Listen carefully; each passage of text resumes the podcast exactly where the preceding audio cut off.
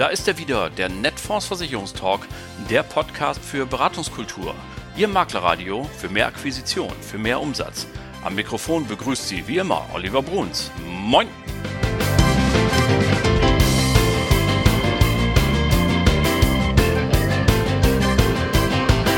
Tag auch aus Hamburg und moin zur 87. Folge Ihres Lieblingspodcasts, dem Netfonds Versicherungstalk.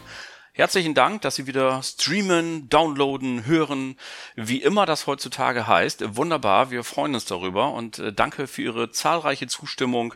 Das macht immer großen Spaß. Was haben wir für Sie heute im Schaufenster? Nun, ich war in Berlin bei der Handelsblatt Jahrestagung BAV und habe eine Reihe Statements für Sie im Gepäck.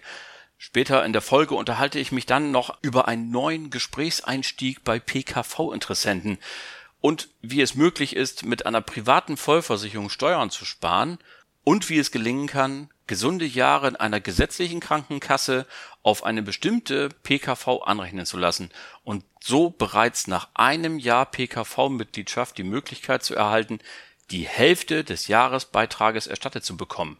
Großartige Themen, wie ich finde. Mein Gesprächspartner dazu von der Allianz Private Krankenversicherung, Burkhard Höttke. Und dann hat der Bundesverband Finanzdienstleistungen zum neuen Vermittlerbarometer aufgerufen. Und ich wollte wissen, was es damit auf sich hat. Was ist da los? Was kann man da tun? Und so weiter und so fort. Und außerdem habe ich gefragt, wie die Stimmung aus der Sicht eines Verbandes ist und wie es mit der Initiative Die 34er weitergeht. Dazu war mir zugeschaltet aus Berlin Frank Rottenbacher vom AfW.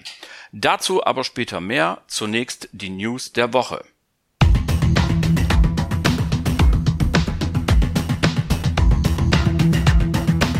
Ich war letzte Woche bei der Handelsblatt Jahrestagung Betriebliche Altersvorsorge in Berlin und habe mich da mal hingesetzt und zugehört. Das ist eine Tagung, die über drei Tage sich hinzieht. Und äh, der erste Tag war geprägt von Politik und Wissenschaft. Der zweite und dritte Tag da wurde es dann immer fachlicher und ich muss zugeben, dass dann auch viele Themen dabei waren, wo ich, der ich nun nicht der dezidierte BAV-Fachmann bin, auch einfach nicht mehr mit, mitgekommen bin, wobei viele Fachbesucher das alles furchtbar spannend fanden und äh, total super zugehört haben und mitgemacht haben. Es gab auch tolle Fragen, nur ich muss zugeben, äh, ich habe gelegentlich ehrlich gesagt gar nicht so genau verstanden, worüber die überhaupt reden. Aber sei es drum, der erste Tag allerdings, äh, den konnte ich sehr gut nachvollziehen. Wie gesagt, da ging es um das große Ganze, um die Politik zum Beispiel und das Ganze wurde moderiert von unserem bekannten Professor Bernd Raffelhüschen, ähm, der eigentlich schon in Ruhestand Ruhestand ist, wie ich erfahren habe, aber der munter und fidel die Moderation übernommen hat und natürlich sein Lieblingssatz losgeworden ist, der da lautet, nicht Sie haben ein Problem, sondern Sie sind das Problem. Er hat also meiner Generation, dem Babyboomer, nochmal fett ins Stammbuch geschrieben, ihr habt eben nicht genügend Kinder gekriegt, das ist das ganze Problem. Es gibt in der Demografie nichts Neues, vielmehr komme nun alles, wie man das seit 30 Jahren vorhergesagt habe, und es gehe jetzt halt um die Frage, wie man damit umgeht. Christoph Quiring von Fidelity International hat sich zum Thema Inflation geäußert und gesagt, es gäbe einen goldenen Streifen am Horizont. Die Inflation werde nicht auf dem derzeitigen Niveau verweilen, sondern Fidelity erwarte für die nächsten zehn Jahre eine Inflation von 2,7 Prozent im Euroraum und 3,5 Prozent in den USA. Warum? Unter anderem deswegen, weil es auf so vielen Gebieten erheblicher Investitionen bedarf. Das, er nannte den Bereich Verteidigung, er nannte den Bereich Neuordnung der Handels- und Lieferketten, Erschließung und Bevorratung von bedeutsamen Rohstoffen und auch die Neuordnung der Infrastruktur, insbesondere im Bereich Energie. Und die Inflation ist natürlich auch eine riesengroße Herausforderung für die BAV. Besonders die Leistungsbezieher sind die verwundbarste Gruppe, da müsste man halt schauen. Und äh, Anwärter, also diejenigen, die in der Sparphase sind, befinden sich auch in einer Zwickmühle, denn äh, das verfügbare Einkommen sinke und gleichzeitig müssen sie mehr fürs Alter ansparen. Also das alles eine herausfordernde Phase, in der wir uns befinden. Im weiteren Verlauf hatten wir Besuch von zwei Staatssekretären. Zum einen zugeschaltet war aus dem Bundesministerium für Finanzen Florian Tonka von der FDP. Der sagte, eine Altersvorsorge gibt es nur mit starken Kapitalmärkten und er kündigte gleichzeitig Reformen in allen drei Säulen der Altersvorsorge an. Das Prinzip des Ansparens möchte er stärken und dazu würde der Staat eben in der ersten Säule eine Kapitaldeckung starten. Ähm, das Geld soll von tagespolitischen Einflüssen unbeeindruckt angelegt werden und bereits ab 2030 einen Effekt erzielen, einen ersten Effekt. In der zweiten Säule soll die BAV höhere Renditen erwirtschaften können, Stichwort Garantien. Und äh, die Regulatorik und das Steuerrecht möchte man überprüfen, um Erleichterungen zu finden. Und das Sozialpartnermodell soll weiter gefördert werden. Die dritte Säule fand er die politisch anspruchsvollste, denn äh, die Riester-Rente kommt aus einer anderen Zeit. Damals war die Beitragsgarantie absolut richtig. Heute müsse es eine Abkehr davon geben. Und äh, die Frage ist eben, wo genau man jetzt das in Zukunft ansetzen wolle äh, einen öffentlichen Fonds wie im Koalitionsvertrag als Prüfauftrag angekündigt, fand er nicht so super gut. Er findet auch, dass die, ähm, dass der Staat äh, in der ersten Säule die Kapitaldeckung verorten kann, aber in der dritten Säule eigentlich nichts verloren hat, denn da sei es besser, den Wettbewerb unter den freien Wirtschaft, in der freien Wirtschaft zu fördern. Ein richtig ambitioniertes Ziel gab Dr. Rolf Schmachtenberg von sich. Der ist Staatssekretär im Bundesarbeitsministerium, da wo die Rente verordnet ist. Und er möchte eine Durchdringung von 80 Prozent in der BAV erreichen. Das müsse unser aller Ziel sein. Und, hört, hört, er bedankte sich ausdrücklich bei der Branche und den Vermittelnden für die Leistung. 56 Prozent der Arbeitnehmerinnen und Arbeitnehmer hätten bereits eine BAV. Da ist man also auf dem Weg. Und diese freiwillige Organisation der BAV sei auch der Markenkern und das werde auch so bleiben. Man müsse halt gucken, wie jetzt die Rahmenbedingungen ähm, auf die BAV wirken. Die Niedrigzinsphase ist vorbei, eine Inflation wird bleiben. Da muss man also schauen und er begrüßte alle Bemühungen des Bundesfinanzministeriums, die Inflation zu bekämpfen.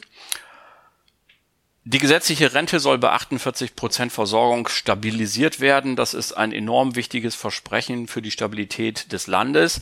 Und äh, die BAV müsse weiter gestärkt werden. Da gibt es besondere Probleme bei Geringverdienern, bei Arbeitnehmerinnen und bei nicht tariflich gebundenen Unternehmen. Ähm, die müsse man erreichen und da könne das Sozialpartnermodell möglicherweise besonders hilfreich sein. Weiterhin bemerkenswert waren noch zwei Podiumsdiskussionen. Zum einen möchte ich nicht unerwähnt lassen, dass Dorothea Mohn von der Verbraucherzentrale Bundesverband sagte, dass Sicherheit in der Altersvorsorge falsch gedeutet würde. Die bestünde nämlich viel weniger aus Garantien, sondern mehr aus Diversifikation und Langfristigkeit in der Kapitalanlage. Ja, können wir so unterschreiben, glaube ich. Und Ilka Huben vom Gesamtverband der deutschen Versicherungswirtschaft sah den Staat überhaupt nicht als Anbieter kapitalgedeckter Lösungen in der dritten Säule. Das ginge ja nur mit einem Opt-out und das würde einen wahnsinnigen bürokratischen Aufwand bedeuten, der am Ende des Tages auch wieder nur Geld kostet. Das bringt also nichts und das Sicherheitsbedürfnis der Menschen, das müsse natürlich ernst genommen werden, aber die Assekuranz bietet ja Lösungen. Da kann man alles wählen und es wird für jeden etwas bereitgestellt. In einer zweiten Politikerrunde in der die rentenpolitischen Sprecher der ähm, CDU, der SPD, der FDP und der Grünen äh, zugegen waren, kam es ehrlich gesagt jetzt nicht so wahnsinnig zu neuen Erkenntnissen, aber doch das eine oder andere bemerkenswert. So sagte zum Beispiel Kai Wittecker von der CDU, dass er mit ein paar Kollegen einen Antrag ausarbeitet und eine Diskussion zunächst mal in seiner eigenen Partei anstößt. Er möchte Einkünfte aus Arbeit und Kapitalerträge gleich behandelt wissen, steuerlich. Ähm, dadurch könnten Rentenversicherungsbeiträge dann sinken. Und das könnte durchaus ein Vorschlag der Union werden. Und ähm, er hat auch in die Diskussion geworfen, ob Betriebsrente für untere Einkommensklassen verpflichtend gemacht werden muss. Das ist ein Problem, das immer wieder aufkam, dass man gesagt hat, Mensch, was machen wir mit den Leuten, die tatsächlich wenig Geld haben? Wie können wir die davor bewahren, äh, wenn sie schon ein besonders hartes Arbeitsleben haben, dann auch noch in Altersarmut zu fallen? Das muss unbedingt verhindert werden. Und ja, siehe da, auch die CDU macht sich darüber Gedanken und überlegt, hier Vorschläge auszuarbeiten. Wunderbar. Martin Rosemann von der SPD sagte, dass der Arbeitsmarkt gestärkt werden müsse, denn davon hängt schließlich die Rente ab. Auch das ist jetzt keine äh, Erkenntnis, die so wahnsinnig neu ist, aber ähm, es ginge eben darum, das Heben inländischer Potenziale zu fördern und ähm, da gibt's noch eine Menge zu tun. Und auch er bekräftigte nochmal, dass die Aktienrente so gebaut werden sollte, dass zukünftige Politikergenerationen diese nicht zweckentfremden könnten. Markus Kurt von den Grünen sagte nochmal, das Thema Reha und Gesundheit sei wichtig, denn die Leistungsfähigkeit der Alterskohorte Ü45 wird jetzt besonders gebraucht. Man darf ja immer nicht vergessen, wir haben es hier ja auch schon oft genug erwähnt, bis 2035 gehen sieben Millionen Arbeitnehmerinnen und Arbeitnehmer vom Markt. Da muss man mit denen, die bleiben, natürlich gucken, wie man den Laden am Laufen hält. Und äh, Pascal Kober von der FDP äh, unterstützte auch die These, dass die Rentenversicherung besser dastehe als gedacht, aber er hob auch den Zeigefinger und sagt, Freunde, da fließt natürlich nicht unerheblich Geld aus dem Bundeshaushalt äh, jedes Jahr rein. Da muss man halt sehen, wie das mittelfristig zu handeln sei. Und ähm, er sagte, die Wiedereinführung des Nachhaltigkeit Nachholfaktors, Entschuldigung, habe eine Entlastung von 12 Milliarden Euro gebracht. Und er verwies auch noch darauf, ab 2024 kommt die digitale Rentenübersicht, die für eine bisher nicht dagewesene Transparenz sorgen werde. Also hier ist überall richtig was los. Und ich hoffe, dass Sie ein bisschen einen Einblick bekommen haben, worüber gesprochen worden ist, wo das Schiff so hinfährt. Das war die Zusammenfassung vom der Handelsblatt Jahrestagung betriebliche Altersvorsorge in Berlin. Und das waren die News der Woche.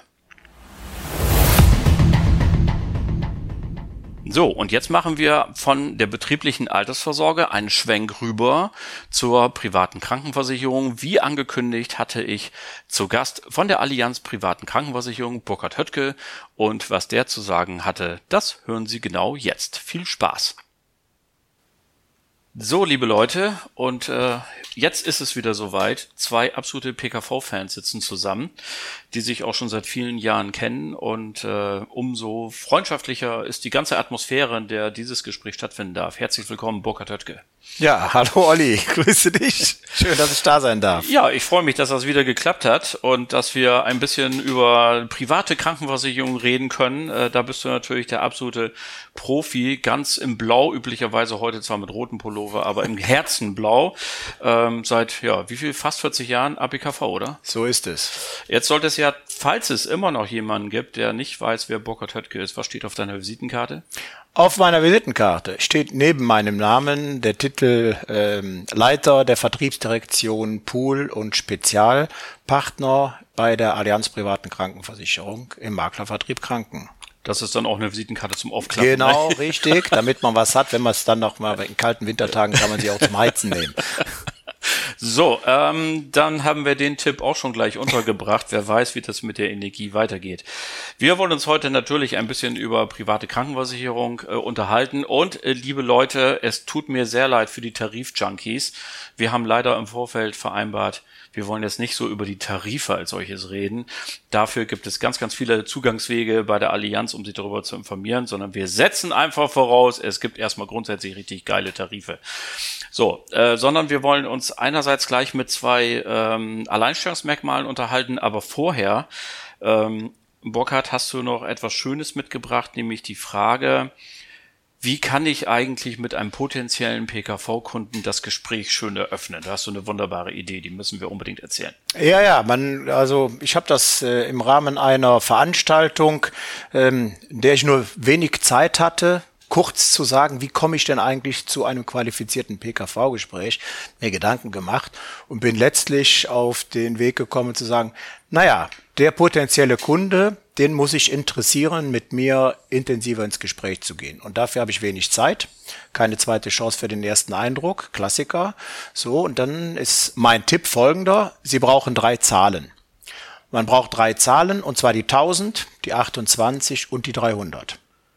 So, 1000, 28, 300. Lass mich raten, aus dem Stand 1000, da würde ich tippen, das ist die Schallgrenze der GKV. Wir Ganz wissen, genau. im nächsten Jahr wird der GKV-Beitrag die 1000 Euro Marke, wenn man alles zusammenrechnet, äh, durch, äh, durchbrechen. So, 28 und 300, da musst du mir auf die Sprünge helfen. Ja, tue ich gerne. Also klar, die 1000 und das ist ja für mich die Messlatte. Wir reden nicht darüber und da geht's mir jetzt erstmal auch nicht drum. Es geht nämlich darum, wir müssten die Leute ja davon überzeugen, dass ein Systemwechsel für sie sinnvoll ist. Und da hat's erstmal überhaupt nichts damit zu tun, mit welcher PKV-Gesellschaft wir das tun, sondern wir müssen ja erstmal die Systemfrage mit dem Kunden klären mhm. und sagen, wir haben die GKV, wir haben die PKV und warum sollst du diesen Weg von der GKV zur PKV gehen? Warum sagen wir, das System ist das bessere als das GKV-System? Und das fängt mal damit an, dass wir dem Kunden klar machen müssen, was er denn eigentlich aktuell in der gesetzlichen Krankenversicherung bezahlt. Und das wird eben über den Jahreswechsel zu der ersten Krankenkasse kommen, wo der freiwillig Versicherte 1000 Euro im Monat bezahlt. Und sie werden nicht schriftlich darüber informiert. Das und sie ja dürfen nicht schriftlich informiert werden, weil unser Freund Lauti das untersagt hat aus Kostengründen. Ein Schelm, der das denn auch glaubt. Aber diese 1000 Euro ist ja vielen nicht bewusst, also insbesondere natürlich Angestellten, weil es verschwindet auf der Gehaltsabrechnung. Du siehst nicht die 1000 Euro Rechnung wie ein Privatkunde, der ganz normal die Abbuchung mhm. bekommt. Du hast eben deinen Arbeitgeberanteil schon abgezogen, das fällt keinem auf. Das ist der erste Punkt, wo wir sagen müssen, pass mal auf, ist dir klar, wir reden über 1000 Euro, die du jeden Monat zahlst. Und ich glaube, wir sind im Beratungsgespräch und letztendlich auch im Verkauf ja immer auch mit so ein bisschen Hobbypsychologie unterwegs. Man soll das nicht unterschätzen, dass diese 1000 Euro ist echt eine Schallgrenze. Ne? Sehe ich auch so, sehe ich ja. ganz genauso.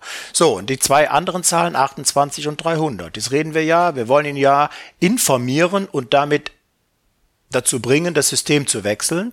Und deswegen gehe ich dann auf die 28. Was bedeutet die 28?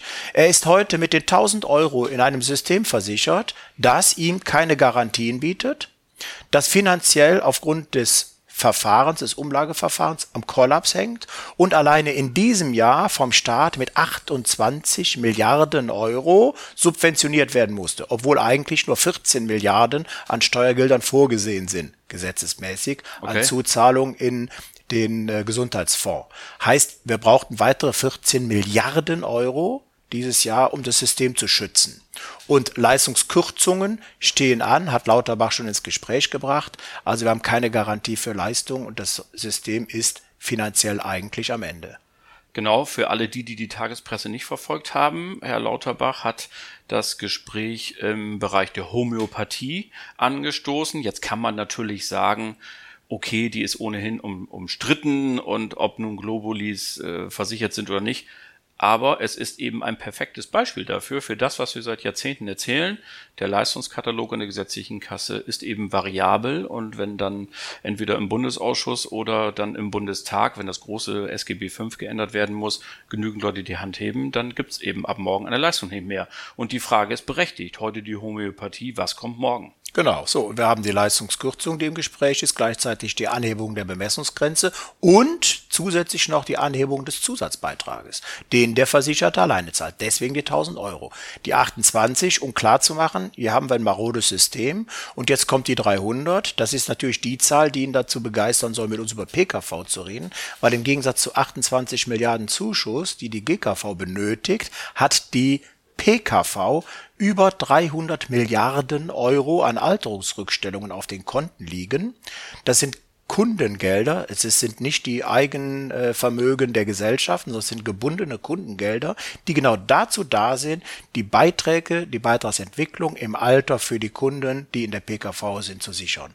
So, und das sind für mich die drei Zahlen, die ich sage, lieber Kunde, 1028 300, kurz erklärt, worum es geht. Hast du jetzt Interesse, mit mir darüber zu reden, ja oder nein? Sagt er nein, vermerken im Beratungsprotokoll, Thema brauchen wir nie wieder anpacken. Ich behaupte aber, ein Großteil derer, die 1000 Euro zahlen werden, sagen, da will ich mich mit dir drüber unterhalten.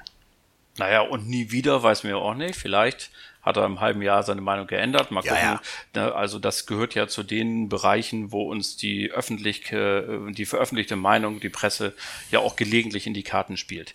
Gut, wunderbar. So, jetzt haben wir den Einstieg äh, geschafft. Ganz herzlichen Dank. Toller Tipp, finde ich. Ähm, sowas hören wir hier immer sehr gerne. Solche praxisorientierten ähm, äh, Einstiege und äh, Gesprächsideen.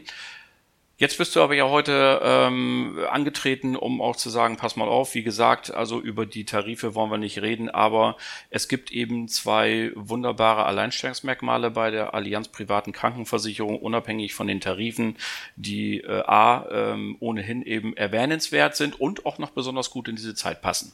Nämlich also die Jahreszeit meine ich damit.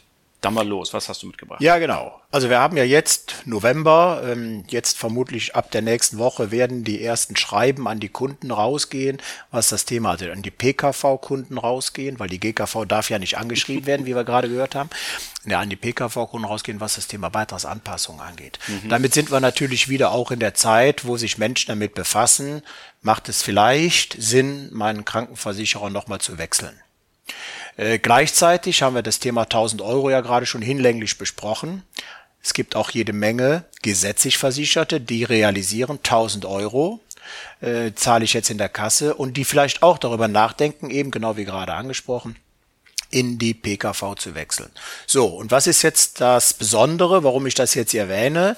Weil die Allianz private Krankenversicherung diesen Kunden einen, äh, ein Alleinstellungsmerkmal, eine Besonderheit bietet, nämlich die sogenannten Wechselvorteil. Was bedeutet Wechselvorteil? Ähm, wir haben bei uns in allen Tarifen eine marktüberdurchschnittliche Beitragsrückerstattung. Je nach Tarif bis zu 50 Prozent des Jahresbeitrages zahlen wir an die Kunden zurück mhm. im Rahmen der Beitragsrückerstattung, was ja auch immer ein ganz wichtiges Thema für Kunden ist, auch dieses Thema Beitragsrückerstattung. So, und wir sagen, lieber Kunde, wenn du zur Allianz privaten Krankenversicherung wechselst, aus einem PKV-Unternehmen heraus oder auch aus der GKV heraus, dann rechnen wir direkt zurückliegende leistungsfreie Jahre bei uns bereits für die Beitragsrückerstattung an. Das heißt, bei uns kannst du in, nach vier Jahren die höchste Stufe der Beitragsrückerstattung erreichen, wenn du zu uns wechselst und kannst nachweisen, dass du die letzten Jahre die letzten drei Jahre vor Wechsel beitragsfrei warst, äh, leistungsfrei warst, Entschuldigung, dann hast du eben nach dem ersten Jahr bei uns versichert sein bereits den höchsten Anspruch auf eine Beitragsrückerstattung. Und das können, wie gesagt, bis zu 50 Prozent des Jahresbeitrages sein. Und mal eine äh, praktische Nachfrage. Das bekommt also auch der AOK-Kunde, der Techniker Barmer-Kunde, kriegt so ein Schriftstück, wenn es anfordert, oder wie weiß ich das nach? Genau, also die Prozesse sind unterschiedlich bei PKV-Wechsler und GKV-Wechsler. Mhm. PKV ist Wechsler ähm, fairerweise einfacher. Ähm, fangen wir mal da an. Also relativ einfach. Also wir brauchen natürlich einen Nachweis. Bei einem Wechsel PKV zu PKV, zu APKV, hat der Kunde Zeit, sechs Monate lang nach Vertragsschluss, also wenn er zum 1.1.23 zu uns kommt, hat er bis 30.06. Zeit, uns den Nachweis zu bringen. Wie kann er es nachweisen? Er kann es nachweisen, indem er uns belegt, dass er zum Beispiel eine Beitragsrückerstattung bezahlt bekommen hat oder seine BEG-Bescheinigung, also seine Steuerbescheinigung für die Ansetzbarkeit der Krankenversicherungsbeiträge im Rahmen des Bürgerentlassungsgesetzes, die er von seinem Versicherer bekommt, weil da geht es ja daraus hervor, ob eine Beitragsrückerstattung gelaufen ist, weil sie dann ja nachträglich besteuert versteuert werden müsste mhm. in der Absetzung der Beiträge. Ja. Okay. Das kann als Nachweis genommen werden, ist also in der PKV verhältnismäßig einfach, aber für ein Jahr, also das letzte zurückliegende Jahr, würde auch ausreichen eine Erklärung, die er uns unterschreibt. Da gibt es eine spezielle Erklärung für, wo er uns unterschreibt, weil er hat im Zweifel ja noch keinen Nachweis, weil er die BEG-Bescheinigung oder die, die Abrechnung erst. erst Monate später bekommt, wenn er uns unterschreibt, dass er im letzten Jahr, bevor er zu uns gekommen ist, leistungsfrei war, keine Rechnungen eingereicht hat, dann akzeptieren wir das auch. Okay. Bei der GKV ist es ein bisschen komplexer, weil da gibt es natürlich so etwas nicht. Muss wahrscheinlich gefaxt werden. Ne? Nein, deswegen nicht. Also als erstes muss bei dem GKV-Wechsel muss das im Rahmen des Beantragungsprozesses laufen. Mhm. Also wir können es nicht nachreichen. Äh, aber auch hier gilt zum Beispiel die Regelung mit ein Jahr. Mhm. Ähm, heißt, wenn er unterschreibt, er hat diese besondere Erklärung, dass er im letzten Jahr keine Leistungen bei der GKV in Anspruch genommen hat, dann akzeptieren wir das auch. Muss er nicht nachweisen. Bei der GKV ist es sogar so, dass wir akzeptieren, bis zu 300 Euro Kosten, die er hatte, sind für uns zu negieren. Also mhm. zum Beispiel hat er eine Zahnprophylaxe gehabt, ist er zur Vorsorge gewesen. Ähm, das wollen wir damit nicht ähm, nicht ähm, negieren, sondern wir wollen eben das auch wertschätzen und sagen, okay, bis 300 Euro ist für uns leistungsfrei und mit der Unterschrift der Erklärung kriegt er auf alle Fälle schon mal ein Jahr angerechnet. Immerhin. Will er zwei oder drei Jahre angerechnet bekommen, dann benötigen wir die Patientenquittung. Genau, die kann ich beantragen. Die Patientenquittung, und, äh, genau, bei, bei vielen Kassen online kriegst du ja. binnen weniger Stunden oder Tage, bekommst du die Patientenquittung. Aus der Patientenquittung geht natürlich hervor, was du in den letzten Quartalen an Kosten verursacht hast. So, jetzt muss man sagen, warum jetzt im Rahmen der Beantragung? Das ist jetzt ein Punkt, den man fairerweise anbringen muss. Diese Patientenquittung würden wir die nach würden wir sie nachträglich akzeptieren, hätten wir natürlich das Problem, dass im Zweifel in der Patientenquittung stehen durchaus auch schon mal Diagnosen. Mhm. Und dass auf einmal da Diagnosen drinstehen, die sich nicht im Antrag fanden. Das soll ja vorkommen. Ja. Und dann hätten wir das Problem, dass wir keine Rechtsmaßnahmen mehr einleiten können wenn wir das nachträglich zugestehen. Das braucht man gar nicht zu vertiefen. Das klingt schon danach, dass es unangenehm und insofern. Deswegen das, vorab, genau. Deswegen ja. machen wir das im Antragsprozess. Es ist ein bisschen komplexer, aber ähm, wir haben eben einen Weg gefunden, das machen zu können und eben auch hier einem Kunden genau diesen Vorteil zu bieten, auch aus der GKV kommen, zu sagen, ich kann bereits nach dem ersten Jahr bis zu 50 Prozent meines Beitrags also, zurückbekommen. Ja, und wenn es eben hundertmal komplex ist, aber im Ernst, wenn ich mir das gerade mal überlege, wir haben vielleicht ein äh, PKV-Beitrag von 500 Euro, also 6000 im Jahr und ich kann die drei nachweisen, dann bekomme ich ja im ersten Jahr schon 3000 Euro wieder. Dafür kann ich auch, glaube ich, mal ein bisschen ins Internet gehen oder zwei, drei Schreiben aufsetzen. Ich glaube, das ist dann immer noch ein sehr, sehr guter Aufwand. Wunderbar, das haben wir also, äh, erstmal Glückwunsch zu dieser Idee und ähm, es ist ja nicht neu, aber wir müssen ja, ich gehe ja immer davon aus, dass wir Hörer und Hörer haben, die es entweder heute zum ersten Mal hören oder wo es vielleicht auch ein bisschen in Vergessenheit geraten ist und für die es sich so anhört als naja, das erste Mal. Es ist schon noch neu, ja? weil fairerweise muss man sagen, dass äh, die Anerkennung des GKV-Wechsels ist gerade mal ein Jahr mhm. alt, also das kann man in der Zeit durchaus noch als neu bezeichnen. Absolut. Und das PKV-Thema ist ein Jahr älter, also das heißt, ah ja, ähm, okay. ähm, so lange machen wir das noch nicht.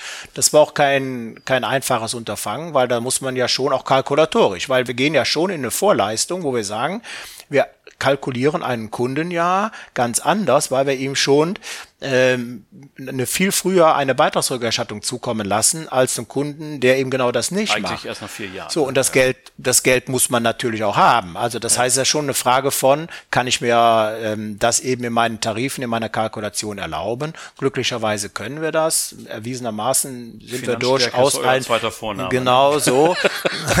und deswegen ist es eben das Thema, sagen hier können wir tatsächlich unsere Finanzstärke beweisen und ausspielen, dass wir uns eben diesen Weg auch auch äh, vornehmen können und damit eben Kunden begeistern können. Apropos Finanzstärke. Auch für den PKV-Kunden gilt ja, eine Lebensplanung zu machen. Ähm, das allseits beliebte Thema in jeder Beratung ist die Ausfinanzierung der PKV im Ruhestand. Äh, das gilt gleichermaßen für Beamte, wenn auch nicht ganz so dramatisch, aber dann äh, eben natürlich auch für die äh, Selbstständigen und die Angestellten. Ähm, und hier gibt es seit vielen Jahren ja eine Möglichkeit, innerhalb der PKV tätig zu werden durch Beitragsentlastungstarife. Auch das ist jetzt im November ein hochaktuelles Thema. Unter anderem auch, weil ihr da eine besondere Möglichkeit nochmal habt. Genau, das ist der zweite USP, den ich mitbringe. Beitragsentlastungstarif an sich ist natürlich kein USP, den bietet die Breite des Marktes an und ist auch ein absolut wichtiges Thema. Also für mich gehört es absolut zur PKV-Beratung dazu, bereits im ersten Gespräch und ich komme wieder auf meine 1000 Euro zurück, weil wir reden ja nicht darüber, wir wollen dir eine PKV für 400 Euro verkaufen, damit du 600 Euro für den Urlaub hast, sondern wir wollen ja diese Messlatte auch ausschöpfen, zu sagen, hochwertige Krankenversicherung inklusive einer Beitragsentlastung fürs Alter, um da all diese Eventualitäten abzusichern. So, und was ist jetzt das Besondere bei uns? Warum USBs? Weil wir eben neben der Beitragsentlastung, die wir klassisch kennen, die eben durch den laufenden Beitrag monatlich bedient wird, bieten wir zwei weitere Varianten an, hier Vorsorge zu treffen, die ergänzend machbar sind. Also neben dem laufenden Beitrag haben wir zwei weitere Optionen. Nehmen wir mal die erste, Beitragsrückerstattung. Das heißt, wir bieten an, lieber Kunde, du kannst deine Beitragsrückerstattung umwandeln in eine Vorsorgevariante. Das heißt, wir nehmen die Beitragsrückerstattung und nehmen die wie einen Einmalbeitrag und rechnen ihn um in eine garantierte Beitragsentlastung im Alter. Das Ganze können wir auch automatisiert machen. Heißt, er kann uns sagen, immer wenn ich eine Beitragsrückerstattung bekomme, bitte umwandeln Wir informieren dann trotzdem natürlich, falls er das vergessen hat oder sagt, dieses Jahr bräuchte ich das Geld aber vielleicht, kann er das auch widerrufen für das eine Jahr, dann machen wir es im nächsten Jahr wieder. Ist dann übrigens auch sehr spannend für die Kolleginnen und Kollegen, die eben diese Wechseloption genommen haben, die bereits nach dem ersten Jahr eine relativ hohe Summe dann in die Beitragsentlastung umwandeln könnten. Und der zusätzliche Vorteil ist ein Steuervorteil.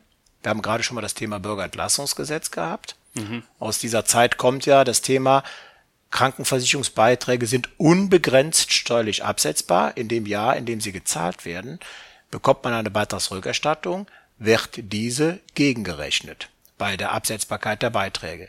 Habe ich aber jetzt die Beitragsrückerstattung umgewandelt in eine Vorsorgevariante, so heißt es bei uns die Beitragsentlastung, dann ist es steuerunwirksam.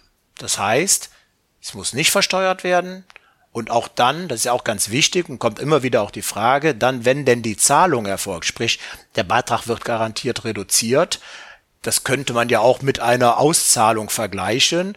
Und dann könnte man auf die Idee kommen, es muss nachgelagert besteuert werden. Nein, dem ist nicht so. Auch die Reduktion dann im Alter ist steuerfrei. Also hier das Wechsel, Umwandlung, Beitragsrückerstattung als Einmalzahlung ist ein Riesenfeature. Genau, und äh, es wird dann ja häufig bemängelt, dass die diese Beitragsrückerstattung, die innerhalb der PKV eben, die, die Beitragsentlastung, die innerhalb der PKV stattfindet, ähm, aber sehr begrenzt ist. Man kommt eben nicht ran an das Geld. Ich finde, es ist exakt der Vorteil. Denn äh, es hilft ein bisschen zur Disziplin, weil bei diesem Geld, das kann man eben nicht zwischendurch für einen Wohnwagen oder einen Wintergarten ausgeben. Es ist zweckgebunden dort drin. Und ja, man sieht es eben nur auf dem einen Weg wieder, dass man tatsächlich den Ruhestand erreicht, dann möglichst alt wird natürlich und dann die günstigen Preise ähm, genießen kann, sozusagen die bezahlbare Prämie. Das finde ich, ist allerdings aufgrund auch der, der, der, der steuerlichen Rahmenbedingungen, wie du sie gerade geschildert hast, gar kein Nachteil, sondern es ist einfach eine Eigenschaft. So. Und diese Eigenschaft muss man wissen. Der Kunde soll natürlich immer wissen, was er tut, auch in diesem Falle. Und dann ist das, glaube ich, ein Modell, das äh, erfolgreich ist. Ja, und wir setzen ja noch einen drauf. Neben der Umwandlung Beitragsrückerstattung als Einmalbeitrag geht auch so klassisch der Einmalbeitrag. Das heißt also, der Kunde kann sagen, ich möchte, und das tun die Kunden wirklich. Man, also ganz, ich bin ehrlich, als wir es vor 10, 15 Jahren eingeführt haben, habe ich gesagt, super PR-Gag, aber das, das macht doch keiner. Es zahlt uns doch keiner 30.000 Euro mal einfach so in den Krankenversicherungsbeitrag. Doch, das passiert. Mhm. Das passiert wirklich. Und zwar Genau in dieser Jahreszeit übrigens, weil die Leute sehen auf einmal, oh, Steuer, ich habe hier durchaus Geld liegen, bekomme, jetzt langsam geht natürlich Zinsen wieder hoch, aber ich bekomme eigentlich nichts für mein Geld, was mache ich damit? Und dann die Idee, Vorsorge zu treffen für die, äh, für meine Krankenversicherungsbeiträge, ein Riesenpunkt. Also ich kenne Familien, die durchaus bis zu 50 oder 100.000 Euro, Dezember 50.000, Januar 50.000 auf zwei Jahre verteilt in ihre Krankenversicherung eingezahlt haben zur Reduktion der Beiträge im Alter. Und das Hochinteressante ist nicht nur, dass wir das machen, sondern auch hier wieder ein Steuereffekt, der für den Kunden, der ist für den Kunden deswegen diese Jahreszeit besonders interessant macht. Denn der Einmalbeitrag oder im Rahmen der Vorauszahlung der KV-Beiträge, der das Finanzamt akzeptiert. Du kannst bis zu 36 Monatsbeiträge vorauszahlen, einmal, und die dann in dem Jahr, in dem du die, sie gezahlt hast, auch vollumfänglich im Rahmen dieses Basisschutzes, also wir haben ja da so um die 80 bis 85 Prozent mhm. Anrechenbarkeit des Tarifbeitrages eines Vollversicherungstarifes, eben diesen Betrag dann voll steuerlich geltend zu machen. Und wenn jemand eben, sagen wir, 20.000 Euro in eine Einmalzahlung gibt 80 Prozent davon ansetzen kann, sind 16.000 Euro, dann kann das bis zu 16.000 Euro gehen. Das hat jetzt was mit dem Monatsbeitrag natürlich, so 36-fach, dass die komplett steuerfrei sind. Also. Das heißt, ein Großteil, dass ein Großteil des Beitrages dieser Einmalzahlung meiner Altersvorsorgung, die hinten raus auch steuerfrei ist, vom Staat subventioniert wird. Genau, also das muss man vielleicht dann doch nochmal deutlich sagen. Es ist, wenn man so will, äh, die letzte Sparform, die sowohl in der Ansparphase steuerlich gefordert wird und hinterher nicht versteuert werden muss. Dafür eben aber auch nur auf diesem einen eben schon geschilderten Weg zum Kunden zurückgeführt wird.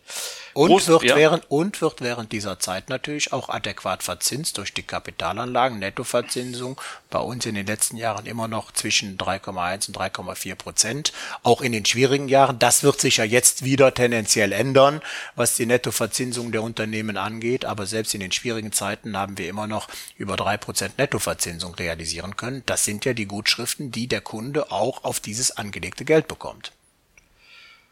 Also, das ist eine großartige Idee und äh, lieber Burkhard, ich habe dir sehr zu danken. So macht es hier ganz besonders Spaß, finde ich immer, weil man heute war das wieder durchgehend Vertrieb eigentlich, tolle Ideen und ich liebe es ja, wenn es gelingt, Inhalte hier äh, kundzutun, wie man vielleicht auch mit so einem Nebenthema anfangen kann. Die drei Zahlen finde ich super. Ich finde es auch toll, dass man hier sagt, wir haben quasi Steuersparen mit der PKV. Das muss man sich immer wieder vor Augen führen. Auch das kann ein Riesenthema sein und natürlich natürlich auch die Wechseloption zu sagen, Mensch, wenn du gesund und fit bist und hattest die letzten drei Jahre auch das Quäntchen Glück, äh, nichts äh, beim Arzt zu suchen zu haben, dann kannst du hier sofort einsteigen und kriegst quasi nach einem Jahr volle Beitragsrückerstattung. Perfekt, das macht riesen Spaß und dazu, auch wenn wir es nicht in der, im Detail gesagt haben, ja ohnehin tolle Tarife bei der Allianz. Lieber Burkhard, schön, dass du da warst. Dankeschön. Ja, das habe ich gerne gemacht. Immer wieder. Dankeschön an Burkhard Höttke. Vielen Dank für deinen Besuch und das Gespräch und diese tollen Argumente. Das macht natürlich richtig Spaß. So macht Vertrieb Laune, wenn man gute Pfeile im Köcher hat, die man benutzen kann. Sehr schön. So, der zweite Interviewgast des heutigen Tages kommt vom Bundesverband Finanzdienstleistungen und ähm, das war Frank Rottenbacher vom AfW. Und wie das Gespräch gelaufen ist, das hören Sie genau jetzt. So, liebe Leute, und nun ist mir zugeschaltet aus Berlin ein äh, gut gelaunter, bestens gelaunter Frank Rottenbacher. Moin. moin aus Berlin. Darf man aus Berlin Moin sagen? Ich sag mal, Hallo. ich weiß gar nicht, wie grüßt man sich denn in Berlin? Also Servus nicht, Moin auch nicht, einfach Tag, ne, oder? Ja, Tag, Tag. genau. Aber Moin, Moin geht, geht auch schon hier. Moin langsam. geht immer, rund um die Uhr. Mhm. Herr Rottenbacher, genau. wir äh, erstmal herzlichen Dank, dass dieses Gespräch kurzfristig äh, stattfinden kann. Bevor wir auf die Umfrage kommen, die Sie losgetreten haben, oder vielmehr um deren, wo Sie um Teilnahme bitten, das wollen wir gleich mal erläutern, was mhm. hat es damals auf sich.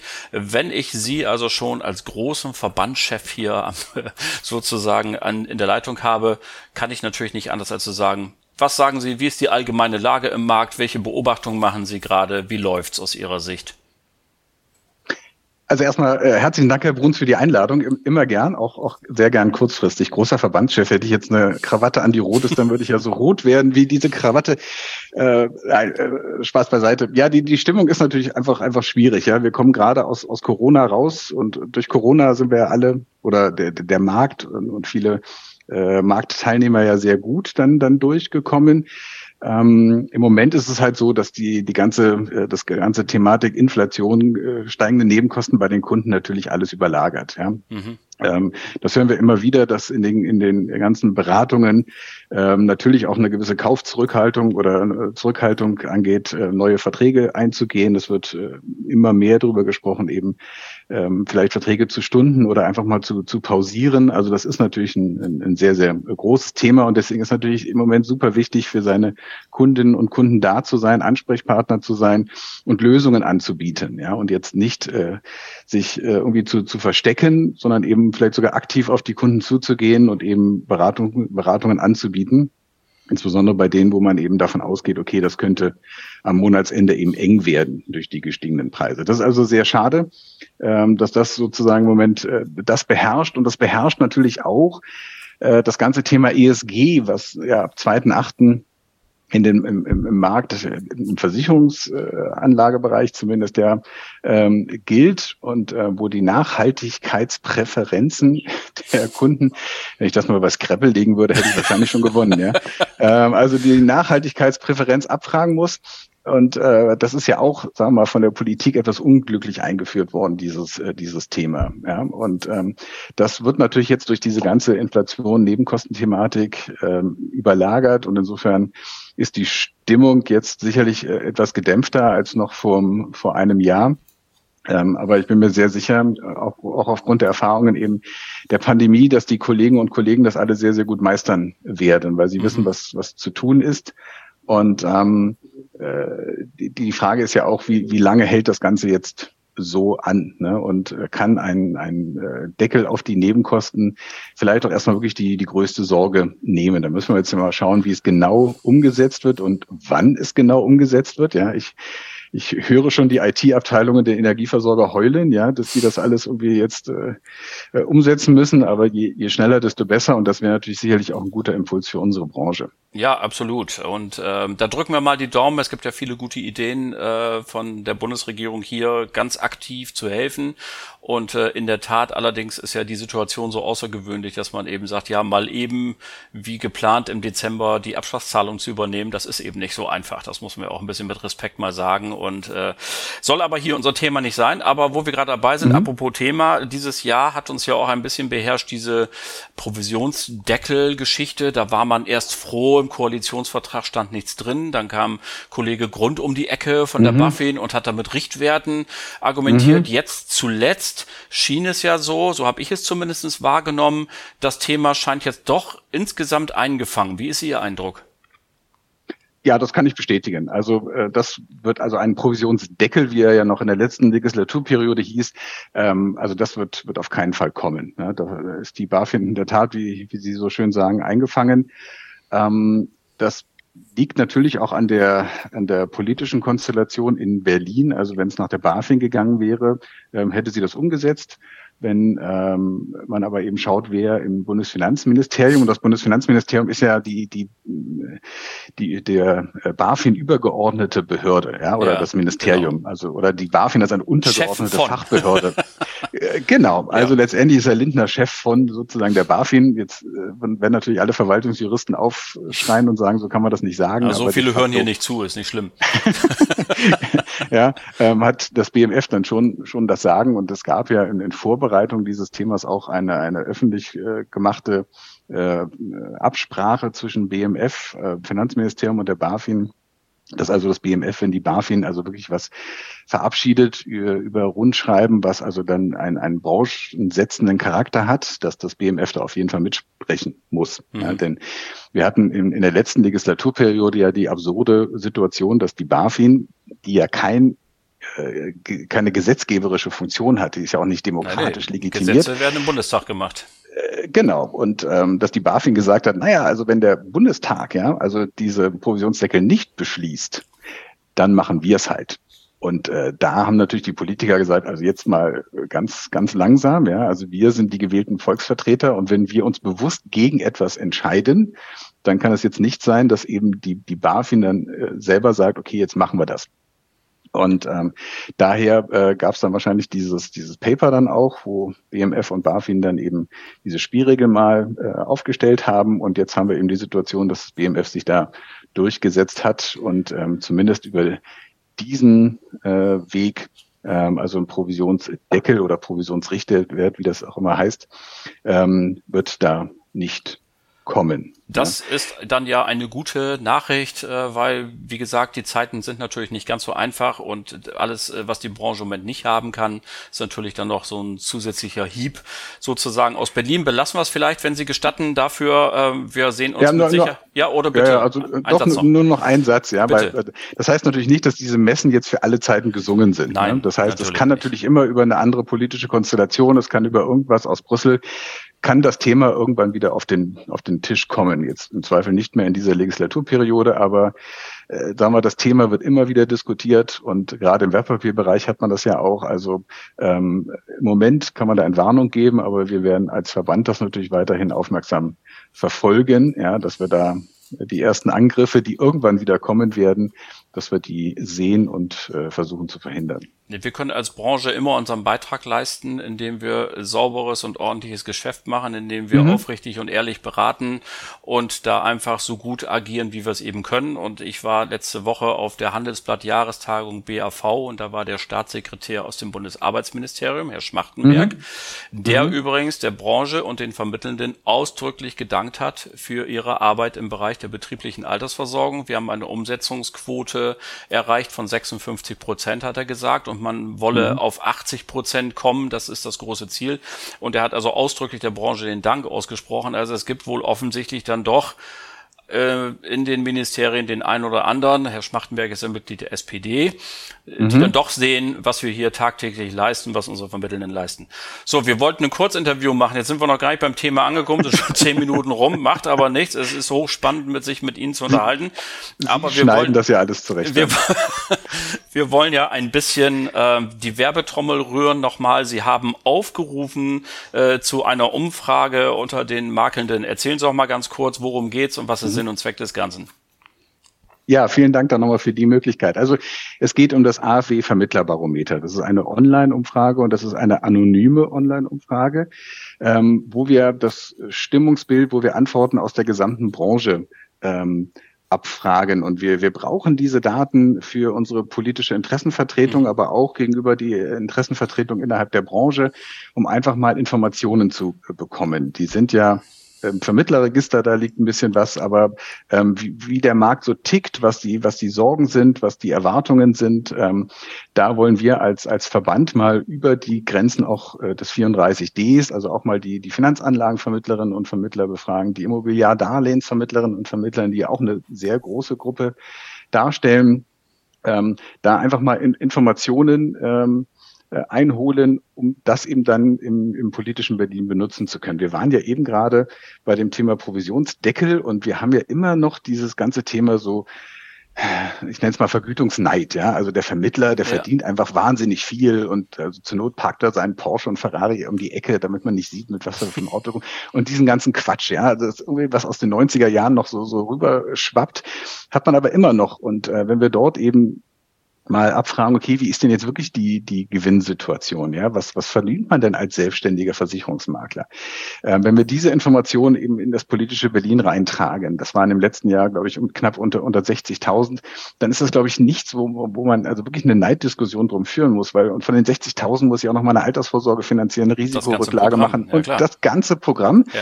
Und ich weiß nicht, ob für 60.000 brutto, wie viel im Ministerium da äh, bereit sind, dafür für arbeiten zu gehen. Ja, also diese Information, wie viele Beschäftigte zum Beispiel haben wir denn in den, in den ähm, bei den Maklern, bei den Finanzanlagenvermittlern, dass wir eben auch mal sagen können, okay, wenn wir hier über 45.000 Makler reden, ja, und die haben zwei oder drei Beschäftigte, dann reden wir über über 100.000 auch potenzielle Wähler, ne? Oder wie viele Kunden äh, werden denn mit betreut? Also, dass wir dort einfach der Politik mal sagen können, äh, dass wir eine, eine wichtige Branche sind, und ähm, wie dann eben auch solche Sachen wie, wo, wo drückt jetzt eigentlich im Moment der Schuh bei der ISG-Umsetzung? Mhm. Ja, ähm, das sind natürlich äh, auch für uns als Verband dann sehr, sehr spannende Informationen. Wo müssen wir vielleicht noch mehr Informationen äh, liefern? Über welche Kanäle? Ja, wo ist, ist, ist das Problem, dass es keine Produkte gibt im Moment? Ist das Problem, dass es keine, keine die Tools unbekannt sind, mit denen ich diese Beratungen dann auch durchführen kann? Also wo hakt es? Wo, wo sind Wünsche? Und diese ganzen Informationen, die sind eben äh, für uns super spannend, dass wir unsere Arbeit äh, gut machen können. Und äh, wir haben in den vergangenen Jahren immer über 1000 Teilnehmerinnen und Teilnehmer gehabt, manchmal sogar 1500, 1600.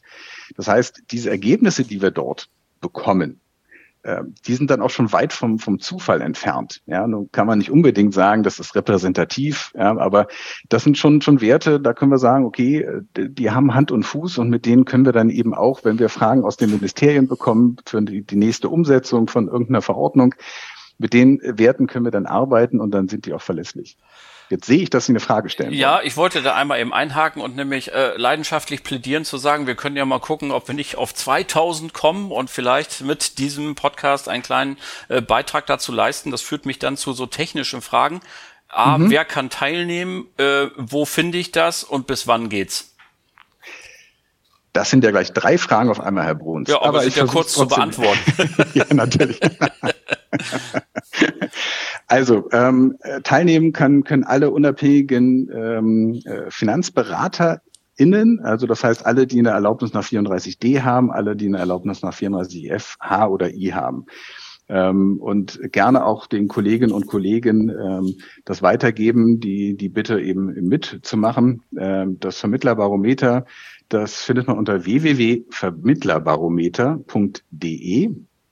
Und ähm, das ist bis Ende des Monats ist das äh, freigeschaltet.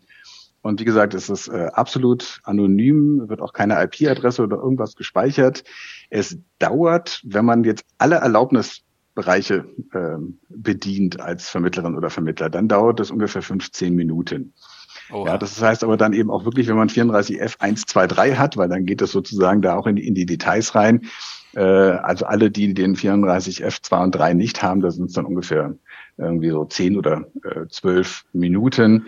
Und da eben wirklich die herzliche Bitte äh, teilzunehmen. Sie, sie unterstützen sich selber, sie unterstützen die Branche durch die Informationen und Antworten, äh, die sie geben. Und wenn Sie aufgrund dieses Podcasts mitmachen sollten beim Vermittlerbarometer, dann an der Stelle jetzt schon mal meinen ganz herzlichen Dank dafür.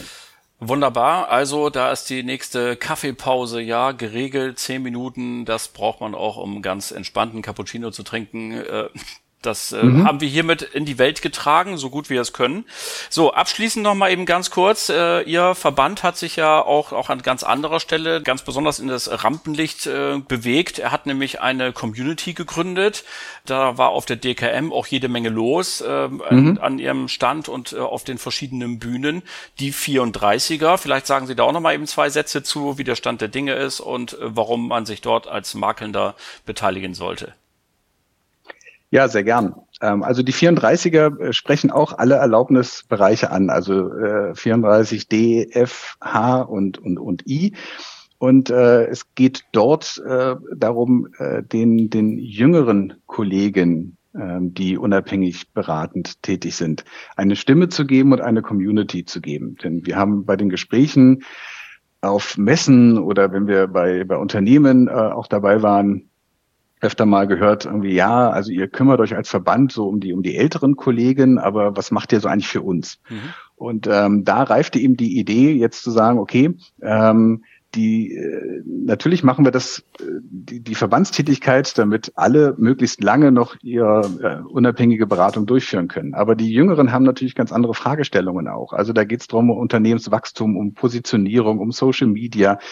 Also um Themen, die nicht ganz klassisch die, die politische Interessenvertretung sind, aber die natürlich viele bewegen. Und ähm, da wollen wir für diese Themen eben in der Community eine Austauschplattform bieten und wir wollen diesen Themen eine, eine wahrnehmbare Stimme geben. Deswegen da auch die Einladung an alle jüngere Kollegen, wobei jünger, ich, Sie merken schon, ich habe jetzt gar kein Alter äh, genannt, ja, weil ähm, das ist schwierig zu, zu sagen. Also alle, alle, die sich, die sich jung oder noch jünger fühlen, ähm, da die, die Registrierung äh, ist kostenfrei unter www.die34er.de und ähm, was wir eben machen, sind regelmäßige Online-Veranstaltungen, aber dann eben auch auf den Messen bei, bei der DKM, Sie hatten es angesprochen, uns auch mal äh, physisch äh, zu treffen. Und wir lernen da gegenseitig voneinander. Ja, also äh, jetzt in der IT sagt man ja, das ist ein ganz agiler Prozess. Also wir nehmen jetzt eben von denen, die, die da sind, die auch schon mal gesagt haben, sowas wie Social Media ist eben für uns sehr spannend, nehmen wir jetzt weitere Themen auf und das werden wir im nächsten Jahr, ähm, alle Vierteljahr, wenn wir da unseren Independence Day, so haben wir das, äh, die Veranstaltung genannt, das ist eine entsprechende Netzwerk- und Kommunikationsplattform, dann diese Themen äh, äh, spielen, die uns die bisherigen 34er genannt haben. Äh, auch ganz wichtig, das werden aber jetzt nicht wir AW-Vorstände machen, ja, ähm, sondern da holen wir uns dann eben die entsprechenden Experten mit dazu. Und wir haben ja schon als, als Botschafter der, der 34 haben wir den Bastian Kunkel, wir haben die Franziska Zepf und wir haben den Patrick Hamacher. Das sind also alles das sind auch in drei Koryphäen eigentlich, nicht? Ja, kann man sagen. Äh, erfolgreiche ja, Story auch. Also die haben ja, ja schon richtig genau. was bewegt. Genau, und auch den Stefan Haider, den, den, den Bankrocker und den Handwerksmakler. Also wir hatten da schon jetzt einfach Leute, die, die gezeigt haben, ja, wie sie mit ihrer Strategie, wie sie mit ihrer Social Media Tätigkeit dann auch wirklich Erfolg haben. Und darum geht es dann eben, dieses Wissen und diese Erfahrung eben zu, zu transportieren. Also wie eben in der Mitte des Gesprächs schon angedeutet, wir hatten im Vorgespräch gesagt, wir machen mal ein Kurzinterview. Jetzt, jetzt haben wir 20 Minuten rum, aber es ist Ups. wie gesagt hochspannend und äh, macht irre Spaß, Herr Rottenbacher. Das war ganz sicher nicht das letzte Mal, sondern nur das erste Mal einer langen Reihe von Gesprächen mit Ihnen und Ihrem Verband. Ihr Kollege Wiegel war ja auch neulich mhm. erst äh, bei mir oder ich vielmehr bei ihm, habe ich ihn sogar besucht, mhm. ähm, Kurfürstendamm. Und da mhm. haben wir das sogar vor Ort gemacht. Also in diesem Sinne, herzlichen Dank für die Einlassung, für die äh, für Ihre Meinung und die Aufrufe und danke für Ihre Arbeit. Danke für die Einladung, Herr Bruns. Sehr gerne wieder. Auf bald.